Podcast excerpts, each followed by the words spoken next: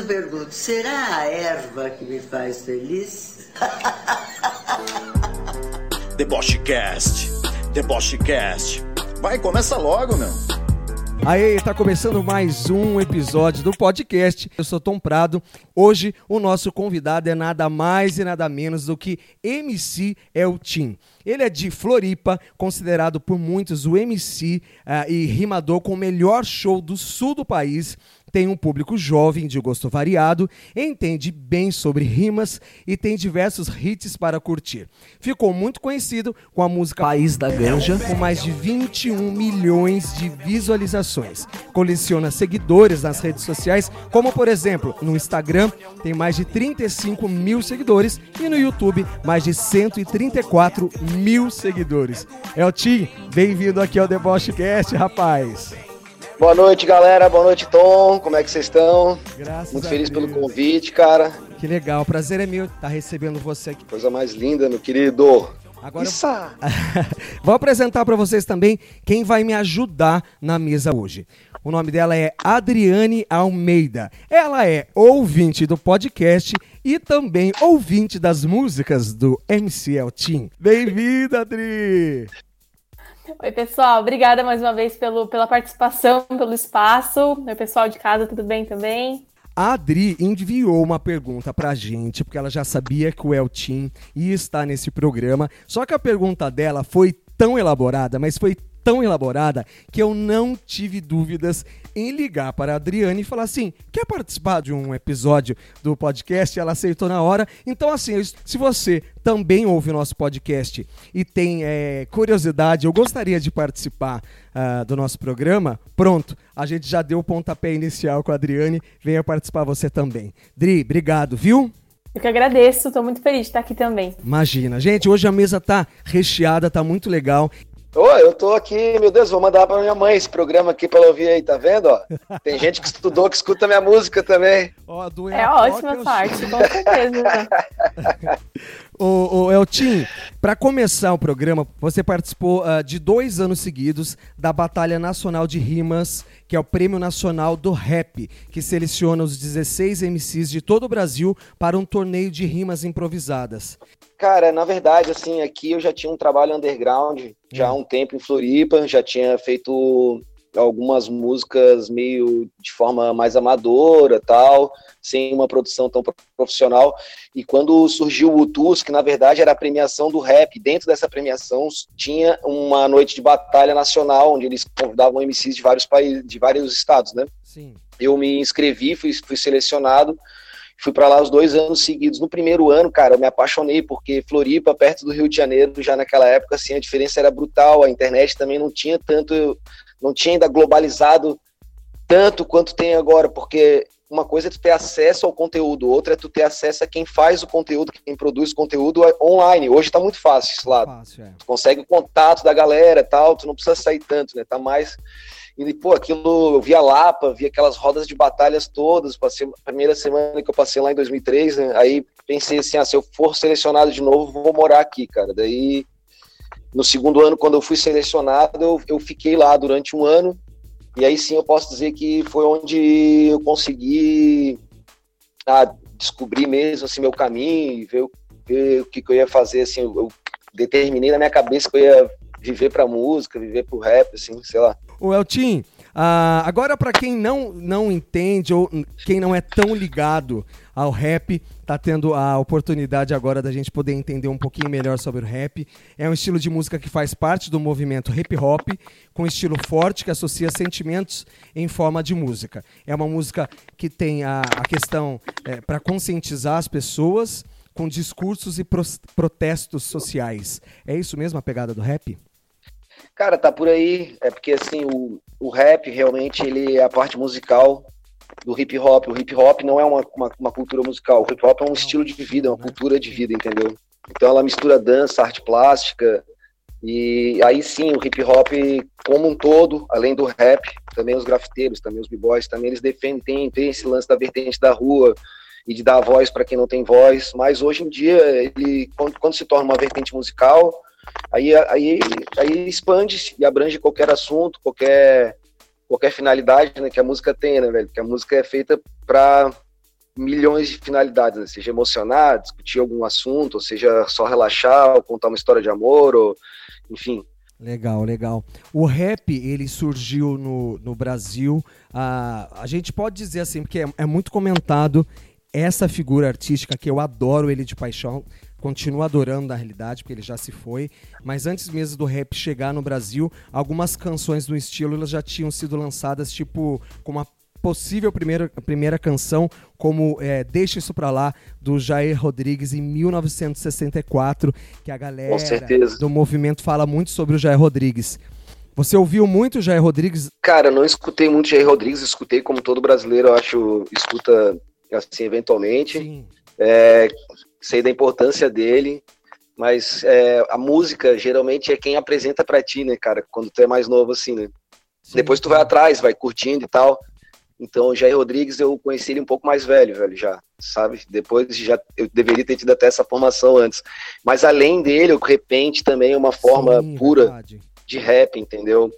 E se a gente fosse ver, eu acho que o repente ele surgiu antes ainda, como forma de cultura e batalha, inclusive, de rima improvisada, velho. Então, eu acho que se a gente fosse pensar é, o que era o que foi o pré-rap no Brasil, mas que já poderia ser considerado rap, eu diria repente, entendeu? Que assim, além de ser não ter sido só um artista, como foi o Jair Rodrigues que se destacou Sim. com aquele estilo de, de verso e de falar, mas que foi realmente uma cultura assim abrangente que hoje até hoje tem, né, cara, e que os caras continuam com a mesma força e tal, e, e é extremamente difícil rimar Exato. do jeito que eles rimam, velho. Foi é muito complicado. falado nisso do repente, porque é uma arte que eu acho que dificilmente quando a gente não passa na rua e não vê os repentistas fazendo aqueles versos, trocando aquelas palavras, eu falo, a cabeça desse cara é genial porque eles são muito safos, eles são muito rápidos em brincar e eles conseguem claro. humor trazer, tipo, claro. surpreender. é, e aí sim, repente foi um dos primeiros CDs que eu ganhei na minha vida, assim, o meu cunhado me deu um CD de repente, assim, quando ele viu que eu gostava de fazer rima, ah, tu vai curtir escutar isso aqui, eu não me lembro nem do nome, do nome dos artistas, que eu sou péssimo com o nome, isso é culpa da maconha,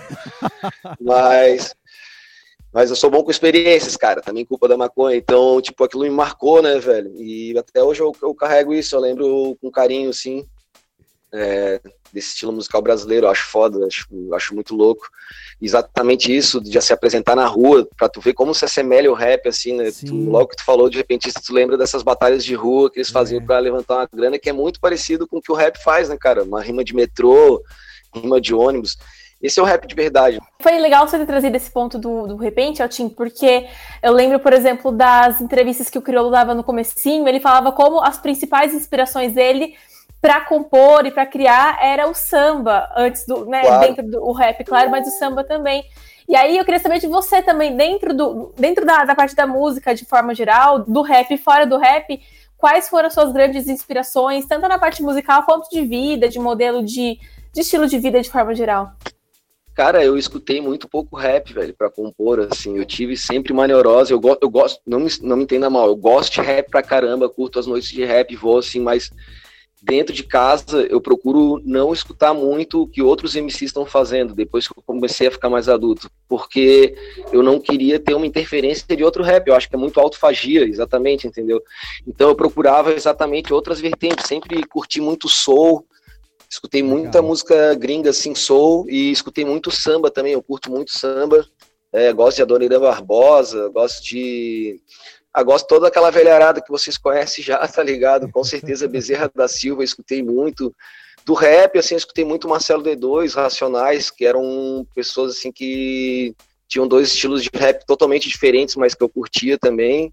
Mas fora do rap, assim, eu, eu curto muito mais. E eu tenho até EP de samba também, né, cara? Eu tenho EP de samba, tenho, tenho, tenho eu curto também brin brincar e flertar com outras outras raízes, especialmente samba, que é bem brasileiro, assim, eu acho que todo músico no Brasil devia pelo menos um dia tentar fazer um samba para ver como é difícil e para ver como é gostoso também.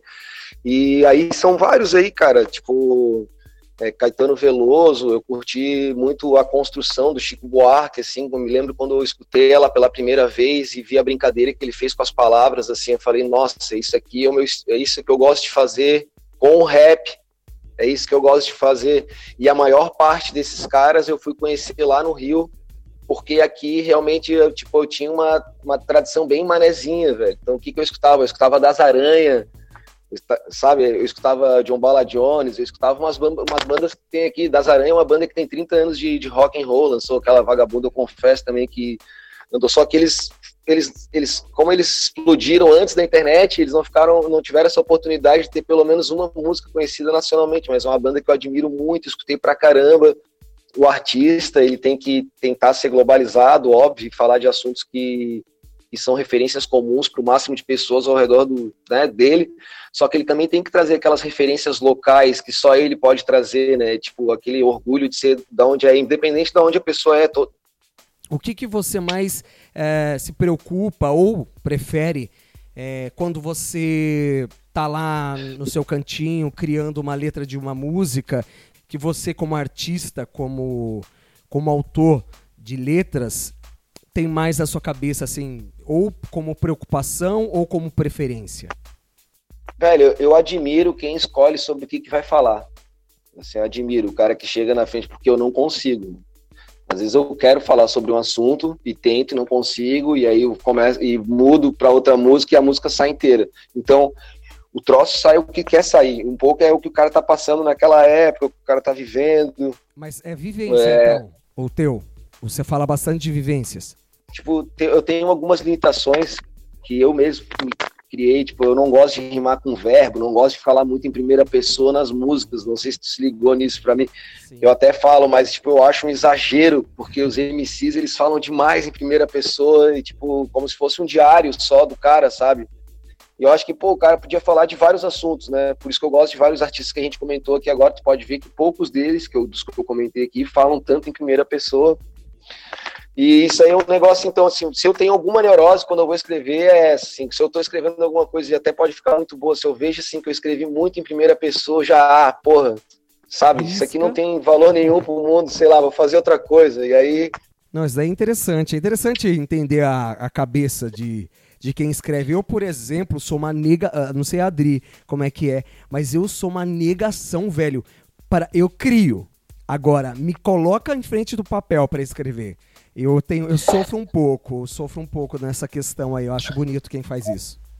Cara, Às eu, vezes trava. Eu, eu, trava. Eu vou falar para ti como é que eu faço, velho. Eu, quando eu tô escrevendo, geralmente eu só bebo água e fumo maconha. Eu não como o dia todo. E aí eu fico assim, ó seis, sete, oito horas às vezes eu fico nesse ritmo, às vezes até mais. E tem vezes que eu escrevo bem rápido, mas é sempre um processo doloroso. Preciso falar para ti assim, tipo, eu me empenho realmente e eu agora agora eu consegui entender a tua pergunta, velho.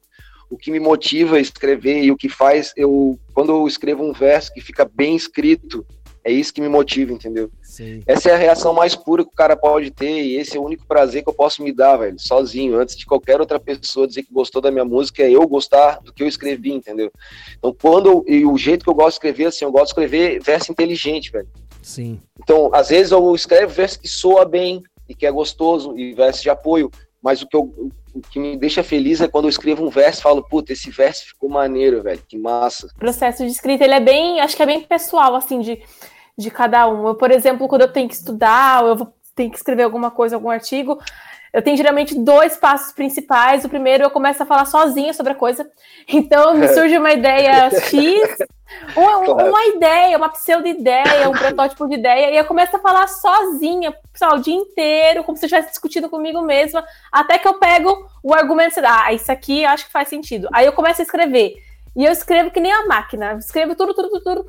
E aí eu paro para ler, aí eu descarto 90%, e os outros é isso, ah, daqui eu consigo produzir também. Então, eu funciono nesse, nesse fluxo, assim, um pouco meio insano, meio muito agitado.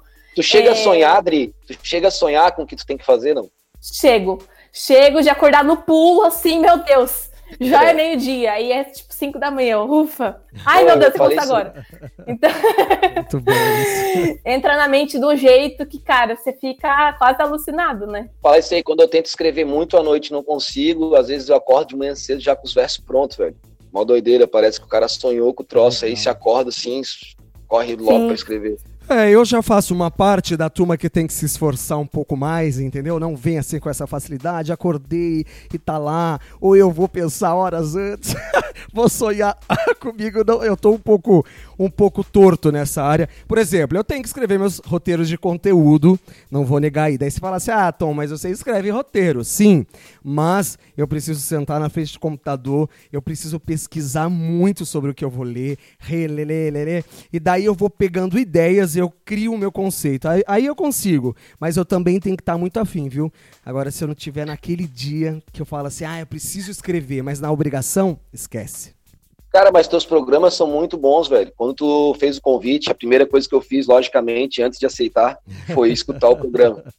Imagina o cara te convida pro programa, tu aceita, te bate pronto, vai lá, é uns neonazistas, um negócio Pelo assim, amor tipo, de Deus, tipo, né? tipo, puta que pariu. Nossa senhora. Aí, né, não, hoje em dia o bagulho tá louco, É, né? nunca se sabe. Nunca se sabe, os momentos que a gente tá vivendo agora é o Uhum. seguinte. Eu go- go- gostei pra caramba, velho, do teu jeito de entrevistar a galera, gostei dos, dos assuntos variados e também, assim, do, do, do pessoal que tu convidou pra entrevistar, senti que tu tem um preparo pro programa. Eu não sou de aceitar muita coisa porque, ah, cara, é muito difícil ficar legal, tá ligado? E aí, tipo, eu vi, pô, o bagulho dele ficar massa pra caralho, vai ser da hora fazer, porra, irado. Eu vou E eu fiquei aí, agora tamo aí, né? É, tio, eu vou começar o programa com o seu discurso. que isso vai me levar lá pra cima, que você não tem, não tem noção, moleque. Ó, ó, vou falar pra ti aí, vou falar pra ti. Sexo na quarentena, curti pra caramba aquele episódio ali, Você curtiu? entendeu? Claro, achei da hora. Você sabe que quem Achei faz aquele. Assisti com a minha gata, a gente escutou junto. Ah, aí gostei. Aí, Maísa Pacheco. A Maísa Pacheco, a nossa consultora, a nossa coaching do sexo. A gente entrou aqui no- na questão do, do podcast, mas deixa eu perguntar uma coisa pra você. É difícil lá, quando você está lá na batalha do rap, do, do rap, é difícil a, a cabeça trabalhar da maneira correta e tirar o nerv- nervosismo do lado? Porque primeiro que você está sendo julgado. Segundo que tem Claro. plateia. Terceiro que você precisa se dar bem. As palavras fogem? É difícil nesse momento? Cara, eu preciso te falar uma coisa, assim, faz muito tempo que eu não batalho. Porque a batalha, velho, é uma coisa que tu precisa se dedicar pra batalha, certo? Sim. E se tu se dedica pra batalha, tu não consegue produzir tanto disco, música, clipe, porque são duas artes completamente diferentes, que nem tu falou. Eu sempre curti muito, cara, Pra mim era natural, até hoje eu faço improviso dos meus shows, só não faço batalha, então todo show meu tem improviso, tem sempre pelo menos uma boa parte de improviso. Cara, é um negócio assim, tipo, o que eu falo pra galera é que no freestyle tu não consegue mentir, velho, porque não dá Verdade. tempo, entendeu? Não dá tempo de tu inventar um troço, de tu inventar um personagem. Então, quando tu tá fazendo improviso, tu tá completamente exposto, velho. Então, tudo que tu consegue fazer é rimar o que tu já tem guardado dentro de ti, entendeu? Ou as ideias que tu já tem guardado, ou não as ideias que tu já tem guardado, não é verso guardado, não é isso que eu tô falando. É tipo, tu só consegue falar do teu caráter ali, tu só consegue falar do que tu já tem pronto dentro de ti, entende o que eu tô falando? Assim, Sim, não, sim, não de sim. verso, não falando de verso. Os versos são feitos na hora. Eltim, chegou a hora das nossas perguntas. O pessoal, os ouvintes do podcast, eles participam. Eu gosto quando eles participam. E a gente vai agora pro quadro onde eles perguntam coisas variadas para você, beleza?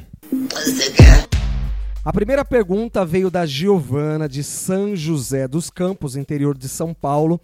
Uma das perguntas é, foi uma mesma pergunta que a Adriane fez agora há pouco, mas tem uma outra pergunta que ela emenda. Então, uma pergunta, Giovana, já está respondida lá no início, beleza? Bora ouvir a pergunta. Bom, eu tenho duas perguntas. A primeira é qual que é o feat dos seus sonhos? Aquele artista que você realmente sonha em fazer uma música com ele. E a segunda pergunta é qual que são as suas maiores inspirações musicais? Na verdade, a segunda tá, tá sendo respondida, né? Já é Cara, é difícil de responder essa, hein? Tá valendo artista morto também ou é só artista Não, vivo? não, não, não. Tá, tem que ser vivo, vai. Qual que é? Que Pelo menos o que a vivo. Giovana imagino que ela deve estar perguntando sobre os vivos. Mas pode ser morto também, ué. Ah, se for morto, não tem como não fazer um som com o Bob, né, velho? Ah, legal, legal, verdade. Não tem como, né, cara? É impossível não fazer um som com o Bob. Nossa, incrível, hein? Já pensou? Já pensou? Imagina uma bomba na Jamaica estourando uma bomba com o Bob, fazendo um som pela paz mundial. Porra, não tem como ficar melhor do que isso, velho. O, o Eltim, fala um ao vivo aí. Tem como se arriscar em alguém? Que você para, Um pensa vivo? assim, fala assim, mano. Ah, cara, eu, do Brasil, com certeza, eu, porra, seria um sonho, né? Mas um som com criolo, tá ligado? E até com o Ganjaman, velho, porque a produção dele eu acho muito foda. Se eu fosse fazer um feat, um feat eu, ia, eu ia escolher não um outro cara para cantar, talvez, eu ia escolher um cara para produzir. Tanto ele quanto o Papatinho, né? O Papatinho eu conheço ele, tipo, quando a Cone Crio estourou, eu tinha País da Ganja, a gente fazia vários shows juntos, se encontrava de vez em quando, porque a temática era parecida, né? E agora o moleque tá tipo, nossa, né, velho? Fazendo som com gringo, com a Anitta, com não sei quem, tá voando. Demorou, valeu. Giovana, respondida a pergunta então, hein? Agora a segunda pergunta veio do Caio Lopes, ele é de Mogi das Cruzes, também interior de São Paulo. Uh, o que incentivou ele a virar MC? Cara, foi um processo natural na minha vida. Eu de criança já queria escrever música, assim, me lembro claramente que a primeira emoção forte que eu tive, uma discussão forte que eu tive, eu já tentei escrever uma música sátira, comédia, tentando xingar a pessoa, assim, é, coisa de criança, né? E daí para frente eu sempre, sempre, sempre, cara, foi uma parada muito natural, velho. Tanto que quando, quando eu falo isso, a galera não consegue entender. Não tinha show de rap, porra. Aqui no sul, não tinha casa que tivesse tanto esses negócios, não tinha não tinha uma prospecção do cara viver de rap, entendeu? Então, com certeza, minha, minha, minha motivação não era essa, a motivação sempre foi a porra da música mesmo. Aí quando eu vim pro Rio e conheci a rapaziada toda e vi o lance acontecendo, eu fiquei doente, mas a motivação foi motivação pessoal mesmo, assim, sei lá, eu acho que se não fosse o rap seria outro tipo de música, mas seria música também, seria compondo, escrevendo alguma coisa. A terceira pergunta que não é pergunta, aqui olhando aqui, é um elogio para você, uma fã, manda um beijo para ela, a Letícia Martim, ela é de São Caetano do Sul, também interior de São Paulo, aqui do ladinho ABC. Ela falou o seguinte: "Adoro sua música". E, é, ela, e ela falou: que legal. Adoro sua música. E dela falou assim: E eu conheço bem a música do Beck. tá vendo? É isso que eu falo. Um abraço para ela. Eu também adoro pessoas que adoram minhas músicas. Pode tá deixar isso bem claro. É o seguinte, o fã, velho, é um amigo que tu tem, tu não conhece, mas ele já te conhece. Exato. Entendeu? É verdade. verdade. Por exemplo, essa, essa mina já fumou vários baseados comigo. Exato. Eu não fumei com ela ainda. Mas eu acho que todo mundo já deve ter. ter Mas ela já fumou vários comigo. Com certeza, é. Que legal. Só pelo comentário. Eu queria saber sobre o seu lançamento, o último lançamento. É o Flo, é, Floripa é o baile, isso? Isso, foi com essa galera da página da, da Floripa Mil Grau. É um afro-funk, alguma coisa assim, é um brega funk misturado com rap ali, e a gente fala de Floripa, assim, né, cara? Eu tenho, como eu falei, tem várias músicas que falam de Floripa, e quando eles me procuraram, eles queriam fazer uma música original, eles faziam muita sátira, né? Queriam compor alguma coisa própria, assim, e queriam produzir também, então eu trouxe eles pro estúdio, botei junto com o meu DJ, a gente fez a música, e aí a gente fez uma música pensando em botar a galera para dançar mesmo, para animar o baile, para ficar bem louco. E aí saiu esse Floripa o baile, foi no início do ano. A gente tinha outros sons lançados, é, programados para lançar, parece até que o cara estava prevendo. Eu tava com um disco de Afrobeat, cara, quase prontinho para lançar. E eu, lancei, eu cheguei a lançar a primeira, se eu não me engano, velho. Não lembro nem o nome da música, pra tu ver que doideira. Foi no início da quarentena, não Sim. faz nem tempo assim. é, porque a gente tinha três para lançar e eu não lembro agora qual que a gente lançou. Eu tinha Contrabandista do Amor. Porra, qual foi o clipe que a gente gravou, cara? Pra tu ver, eu tava, mano, parece que eu tava prevendo. Se eu, se eu cantar os versos aqui para vocês, vocês vão ficar em choque. Sério? É, Vamos para a próxima pergunta, depois eu vou lembrar aqui agora. Tipo, beleza. Ah, beleza. aqui, ó. Ah. Ela, ela, ela me falou, se eu não me engano, o nome da música eu não estou lembrado. Eu vou cantar um pedaço da música aqui. Ela, ela reclamou que eu não passei o back pro lado e me falou que nunca viu tão perfumado. Quer saber o sabor? Vai pirar com sabor, vai chapar como nunca chapou e pirar como nunca pirou. Fica tranquilo, amor, agora que eu taquei fogo. Essa mina é louca, ativista pra frente, ela bate de frente com qualquer um que tente chegar de ideia torta. Chega derrubando portas, sei que ela não se comporta, adora quando brota da tesão, quando vejo ela nervosa, trocando ofensas com a tropa. A como dança incomoda. A rua é só passarela e a maquiagem dela é a máscara de guerra. Não é fã de novelas, é fã de ideias novas e de expor as suas provas. Essa foi o último lançamento, cara. Ela... Muito bom. Legal. Palmas. Cara, o nome do som, eu não lembro Legal, do nome do som, tu velho. acredita, velho? Mas é meu último lançamento no Spotify. Eu vou pesquisar aqui agora. Depois, é, vai pesquisando aí, a gente vai colocar também na descrição aqui do programa. o Eltim, aproveitando, ah, legal, obrigado por ter cantado aí pra gente, viu só, ô, ô, Dri? Eltim, aproveitando que você falou agora há pouco, há pouco tempo que você faz muita música falando sobre Floripa, era a minha próxima pergunta, o assunto tá rolando, você tá vendo? Você, em uma, da, em uma entrevista, você fala da paixão que tem por Floripa e você fala o seguinte: prefiro comer uma tainha assada do que um prato muito chique e prefiro estar na praia com os meus amigos do que na balada. Na entrevista você comenta dessa, dessa paixão por Floripa, é por isso que você voltou e não saiu daí. Cara, eu sempre fui muito, muito tranquilo, muito pé na areia, muito pé tranquilo, entendeu? Eu, pra ser feliz, eu não preciso de muita coisa. Só isso que eu quis dizer com esse verso. Porra, eu, eu tenho a vida que eu, que eu gosto de ter aqui, entendeu? Eu vivo bem aqui, velho. É, tipo, aqui estão meus amigos, tá minha família, eu tenho uma filha. Imagina ter que me separar só pra ter mais show. Eu não consigo fazer essa, eu não, tô- eu não consigo fazer essa escolha, entendeu? Pra fazer mais show, pra fazer mais sucesso. fazer- Eu não preciso, eu vivo bem aqui, vivo com o pé no chão, pé na areia, como eu falei, tenho bastante tempo pra minha família, pros meus amigos. Nunca fui um neurótico por empreendedorismo, senão tinha virado empresário, não tinha virado artista também, entendeu? Exatamente. não tem esse ritmo de querer fazer uma música por dia, de querer fazer, sabe, de querer deixar um legado gigante, assim, sei lá. Esse é o meu ritmo aqui, eu, eu gosto muito, e isso é muito legado do Das Aranha, da banda que eu comentei no início do programa lá. Quem não conhece tem que procurar e conhecer o som dos caras, é muito foda. Odri, você gosta daqui ou você pensa em, em- em- mudar? O Eltinho Claro. gosta do cantinho dele, eu também gosto do meu cantinho. E aí, como é que você, como é que você vive? Eu gosto de São Paulo, mas eu tenho uma ideia é, mais de, de ter a experiência de morar em outros lugares ao longo da, da trajetória, da, da vida, né? De modo geral. Então, saí do interior, agora estou em São Paulo e estou curtindo demais. É o tipo de ritmo que converge, con- conversa mais o meu, acelerado também, sempre a milhão, por mais caótico que seja. Maravilha. São Paulo, cara, Ah. assim, quando eu vou, eu também me sentiria bem com certeza, cara. Porque São Paulo tem uma parada que é foda, que é 24 horas. O barato não dorme. Qualquer hora que tu Não. sair tem um negócio. Se tu quiser comer um pão com mortadela, 5 horas da manhã, tu vai lá, come com a galera, pós-balada, não dá nada. E Floripa tem aquela coisa de tu ter sossego a qualquer hora do dia também, né? Quiser, tu encontra um canto sossegado tu ficar, entendeu? É. Então ele tem essa vantagem. É um pouco dos dois, é gostoso. O Eltinho, em 2018, você lançou um projeto chamado Vibezinha de Verão, é, com músicas acústicas e que também teve a participação do Lucas Luco, que você comentou aqui com a gente, é, e de outros artistas aí. É, você curtiu a vibe acústico? Pô, eu curti pra caramba, velho. É uma parada que tem na minha raiz, né? As primeiras músicas que eu escrevi de rap foram escritas em cima de violão e depois transformadas em batidas, né? Em 2007, 2006, o DJ 1 do DJ 1 Itaíde, ele lançou comigo Brown Sugar e Dedicada a Floripa, que eram duas músicas que eram versões de violão, né? Brown Sugar era uma música que o meu parceiro, depois da época, estava fazendo, que era o Laurinho Linhares, e aí eu entrei junto. E Dedicada a Floripa era uma música que eu tinha pronta já em violão, outra dupla de acústico, e ele só veio e reeditou a música e a gente lançou junto. Então, acústico é uma parada que me faz muito bem, eu curto muito, cara. Eu gosto de entrar num estúdio com, com é, instrumentos musicais, entendeu? E com gênios, porque às vezes os caras estão ali, a galera não se liga, mas eu, eu, eu sempre tô no destaque, certo? Porque eu tô com o microfone na mão.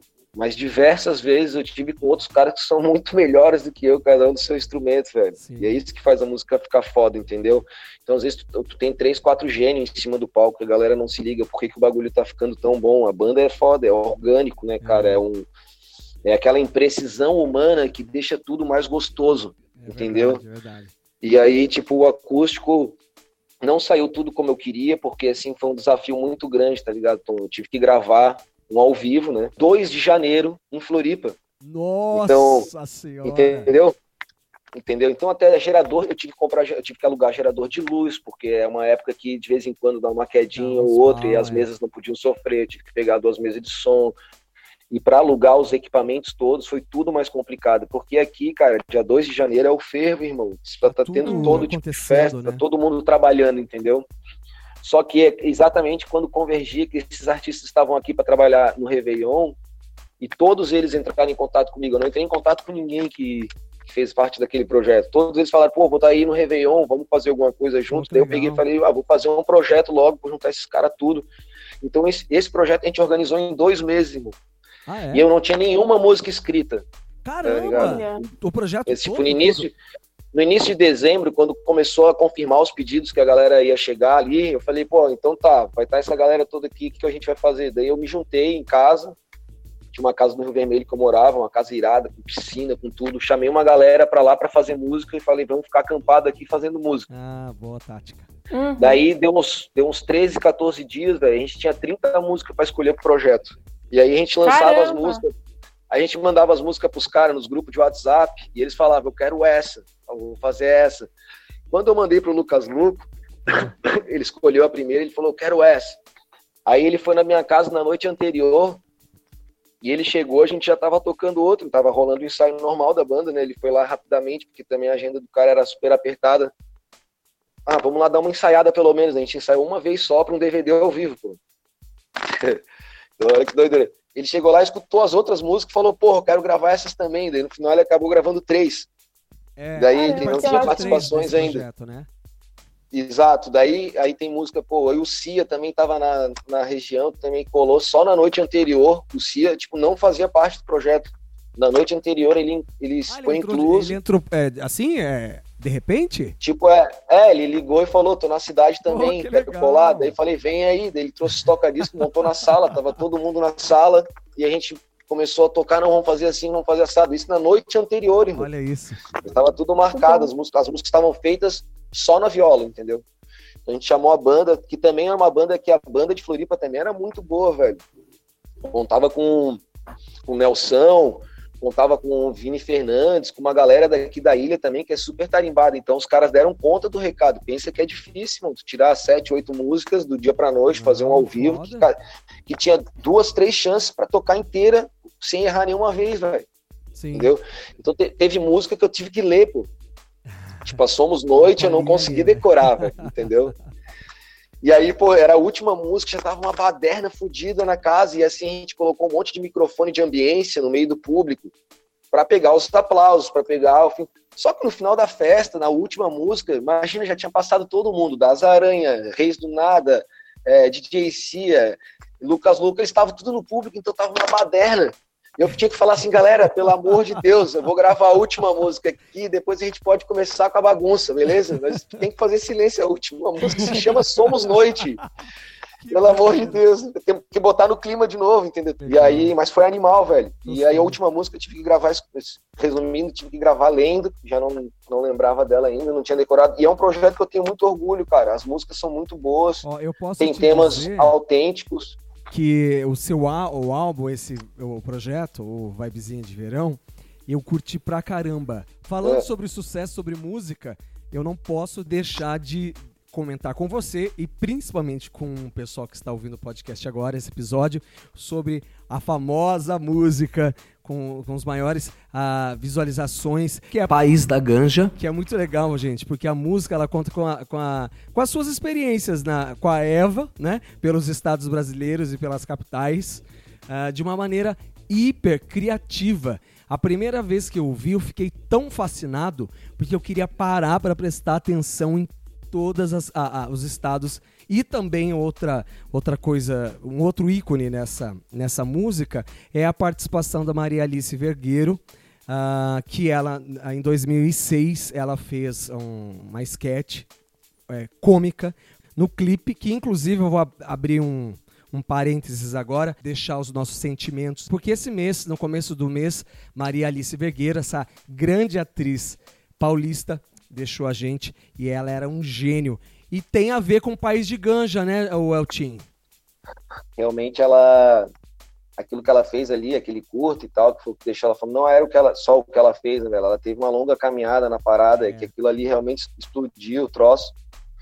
Então, assim, o que que acontece, cara? Eu sempre fui muito fã de Quinto Andar, velho, no início da minha carreira. Eles são, tipo, a pré-história da internet. Logo que começou esse lance de divulgação de música na internet, os caras estavam lá no Rio, lá, e eles formaram um coletivo de música underground, e eles rimavam de maneira diferente, era um rap que não falava de crime, de coisa, era, tipo, era, era outra pegada. Eu escutei aquilo que mexeu comigo. Então, uma coisa que eu peguei da referência deles, que as músicas eram muito bem trabalhadas com esse tipo de inserção, cara. Sempre tinha sempre tinha alguma alguma coisa somada na base, ou, um plus que fazia a música soar melhor, entendeu? Que, que deixava a música já introduzida.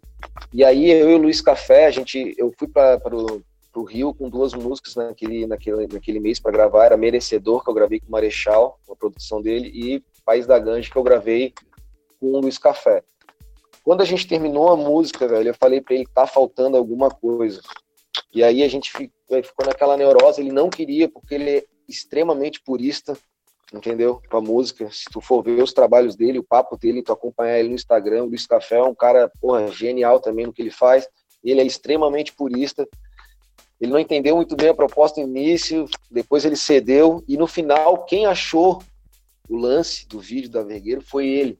Ele ah, falou: é? Olha só mesmo? isso aqui que eu achei e porque a gente não, a gente achou o vídeo na internet, irmão. Foi assim. E a gente viu aquilo ali durante a produção do País da Ganja, entendeu? A gente tava terminando a música e viu o vídeo e falou: caralho, velho, olha só essa parada que foda, vamos botar isso aí na música. Que legal. E aí a gente cortou e colocou, porque isso é tradição do rap, né, velho? Tu pegar aleatoriamente coisas que tu tá afim, fazer sampler, enfim. Não e aí. Tive a felicidade da parada casar muito com a música e depois disso, daí eu passei a acompanhar o trampo dela, passei a ter um respeito, uma admiração muito grande e muita gente conheceu minha música acho que por causa dela e outras pessoas conheceram também o trampo dela por causa da música, foi um lance meio autofágico, assim, sabe? Porque tipo, um dos comentários mais curtidos, por exemplo, da música era quem é, de quem é essa voz aí dessa mulher falando, entende? E outros já respondendo ali, pá, não, isso aqui é tal, é da granja, pá. Que legal. E o, o foi difícil a, a você ter que citar todos os estados da música. Como é que foi essa parte de, da sua criatividade? Que é muito legal, cara, é muito legal. Ah, vou confessar para ti, isso aí foi uma época que eu tava quebradaço de dinheiro. Foi uma época que eu tinha, eu tinha feito um pouco de sucesso em 2008 e deu uma caminhada boa, um dedicado a Floripa e Brown Sugar, aqui no sul do país. Já tinha lançado Mercenária Juvenil com Marecha também, da Mansete, que tinha dado mandada boa aqui no sul. E aí até 2010, cara, minha parada tava andando bem pra caralho, só que daí em 2010 ali, o bagulho deu uma caída tal, 2009, e eu fui morar com os meus pais de novo. Mano. Quando eu tô na casa deles, eu só fumo um bagulho trancado no meu quarto. E aí o processo de escrita se tornava mais intenso ainda, porque eu me obrigava a ficar trancado dentro Sim. do quarto. E aí fiquei, eu me lembro de que eu escrevi País da Ganja inteira num dia e numa noite assim. Eu comecei cedo e eu me trancava, fumava e escrevia pra caralho assim. Eu já viajei para vários lugares do país, né, velho? Conhecia um pouco da experiência da ganja. E aí eu vou te falar como é que eu fiz. Mano. Eu tinha um mapa, o que me deu a ideia mesmo é que eu tinha um mapa do Brasa, velho, na parede do meu quarto, entendeu? E eu tava ali chapadão escrevendo outros versos a respeito de outras coisas. E o País da Ganja, velho, é isso que pouca gente sabe. Ela era uma outra música completamente diferente e ela acabava com quatro versos. No Rio é fácil de encontrar, o que não falta é boca. Para comprar, para falar de. O final do País da Ganja era esse. Eu levei para o Rio e apresentei a música para o Marechal e para o Damian Sete. Cantei o refrão, os caras, cara, pro, pro Luiz Café, aliás, pro Marechal pro Luiz Café.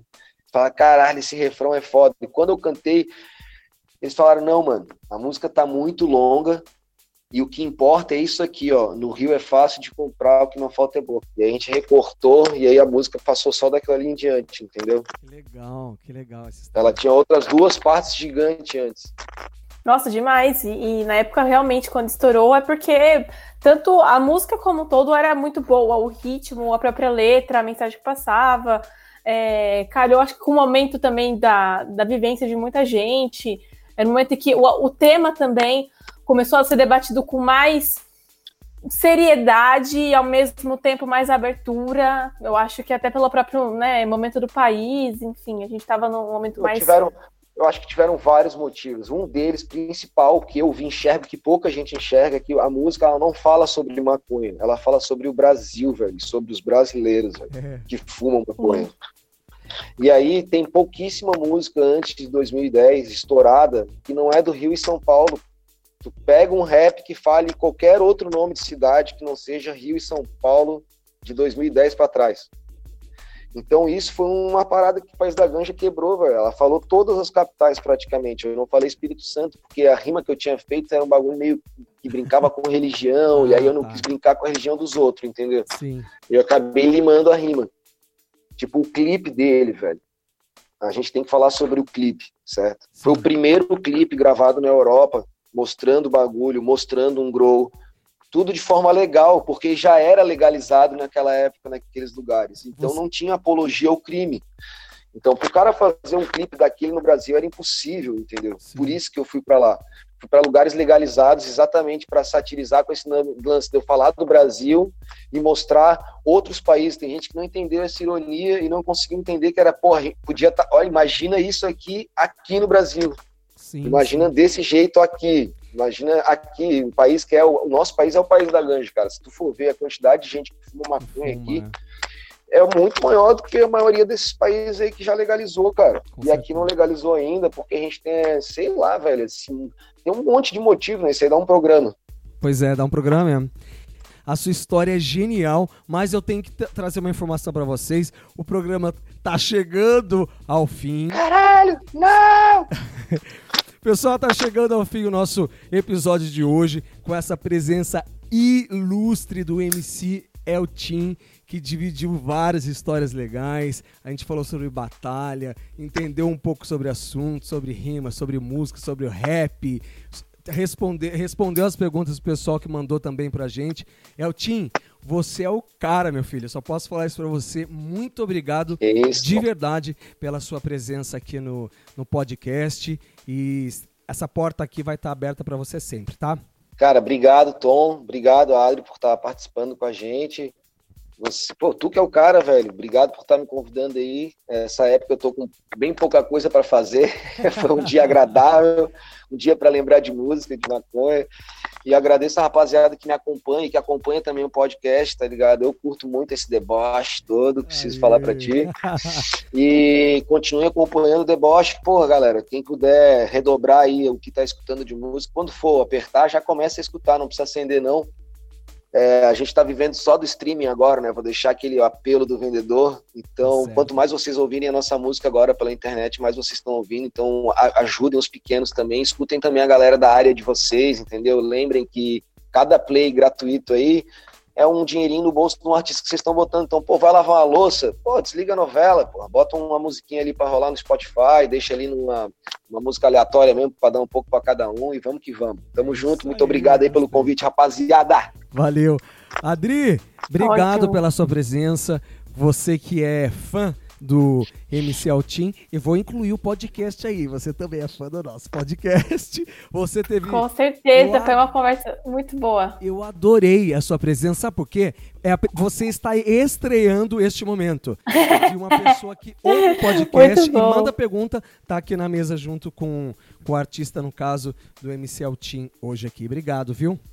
Eu que agradeço o, o espaço, a disponibilidade e foi um assunto, foi um papo muito gostoso também. Fiquei muito feliz, Valeu. Volte também quando quiser, tá bom, gatona? com certeza. Galera, ah, espera aí, deixa eu deixar o, o Instagram de vocês. Fala o seu aí, Dri. Claro, a underline Driane Almeida. Aí o resto tudo junto. Entendi. E Eltim, deixa aí o seu também. Ó, meu, meu Instagram é o Team MC, mas o mais importante é seguir no Spotify e no YouTube que estão dando um troco. Exato. Ouve muito no Com YouTube. certeza. Enquanto estiver lavando a, a louça, deixa o MC tocando Deixa rodando. televisão. Claro, pô. Minha mãe tá fazendo isso aí direto. Muito bom. Pessoal, obrigado pela audiência de vocês. A gente volta na próxima semana. Beijo, fomos. Grande abraço. Tchau, tchau. É o Beck, é o Benz, é a Tora, é a Erva, é o chá, é do Boldin. É o hatch, é o manga rosa do bronze, é do clone, é um cone, é só um fininho. É a danada, a marvada, pau podre, é a ganja, é a vela, é do white, do green. É a madeira, a Maria, o Ben, Mary Jane dá um dois na ponta do verdinho. É o Beck, é o Benz, é a Tora.